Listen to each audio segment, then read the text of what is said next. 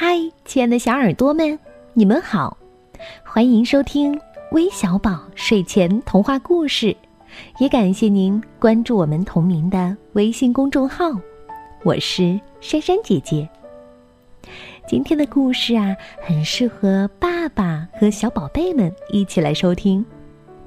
当然，在听故事之前，我想问问爸爸们：如果宝贝们向你提出这样一个要求，请你把月亮拿下来给我，你们会作何反应呢？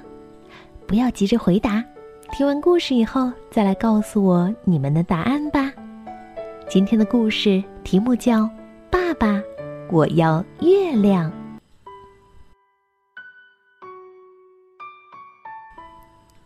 小茉莉正要去睡觉，往窗外一看，看到了月亮。月亮看起来好近，小茉莉心想：“嗯，能跟月亮玩一玩该多好呀！”就伸手去抓月亮。但是不管他把胳膊伸多长，就是抓不到月亮。小茉莉对爸爸说。爸爸，请你把月亮拿下来给我。爸爸找来一架好长好长的梯子，他把好长好长的梯子抬到好高好高的高山前面，又把好长好长的梯子架到好高好高的山上。最后，爸爸爬上了月亮，对月亮说：“嗯。”我女儿小茉莉想跟你玩，可是你太大了。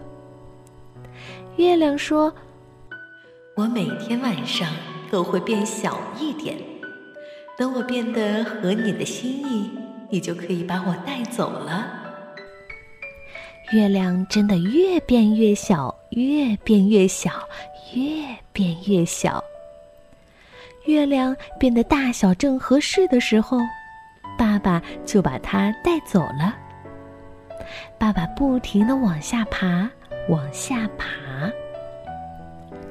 爸对小茉莉说：“拿着，我帮你把月亮拿下来了。”小茉莉拿着月亮一蹦一蹦的跳起舞来，她搂着月亮，又把月亮扔向空中。可是月亮不停的在变小，越变越小。越变越小，后来就整个儿不见了。有一天晚上，小茉莉又看到了薄薄的一小片月亮。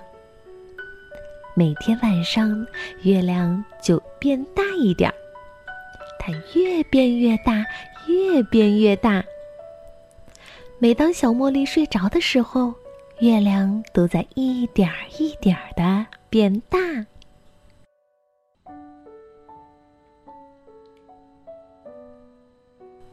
好了，故事听完了，我想爸爸们心里都已经有自己的答案了吧？